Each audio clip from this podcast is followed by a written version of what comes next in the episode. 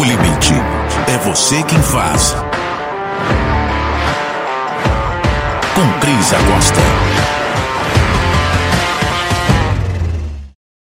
As redes sociais trouxeram para nós uma situação muito cômoda de que podemos conversar através das redes, através dos mensageiros como o Messenger do Facebook, o Direct do Instagram, o próprio WhatsApp, Telegram.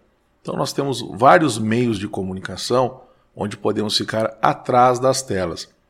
E vemos aí até barbaridades faladas porque estamos atrás de uma tela. Isso já mostra que, apesar do conforto e da segurança que traz a rede social, o nosso comportamento atrás das telas é diferente de quando estamos olhando nos olhos da outra pessoa.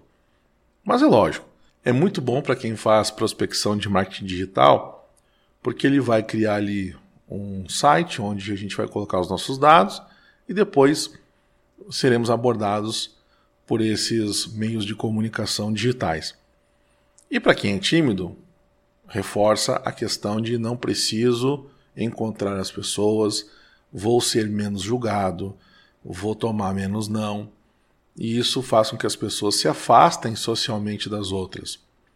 Mas olhando aí para o período pós-pandemia, muita gente, e é só pensar aí no teu círculo de amizades, quantas pessoas estavam querendo, necessitando encontrar outras pessoas.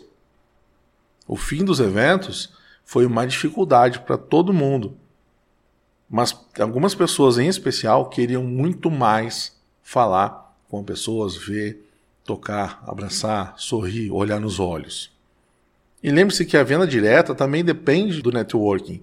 E o networking feito via rede social, ele tem um patamar diferente de conexão.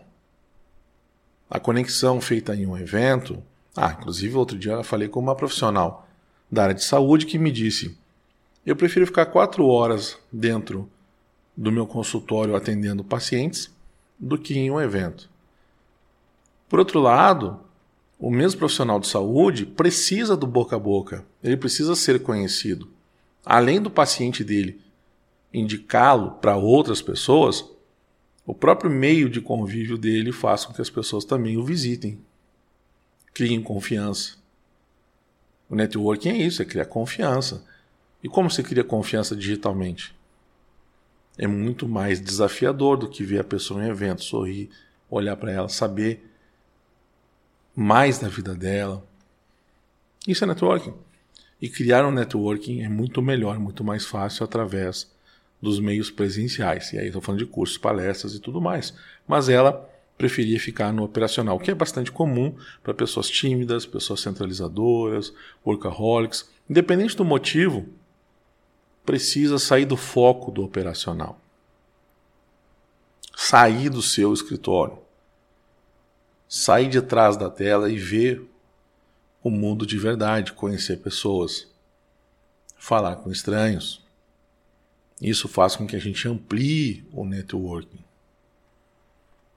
Ficar atrás da tela é reduzir, é diminuir o número de pessoas na nossa rede.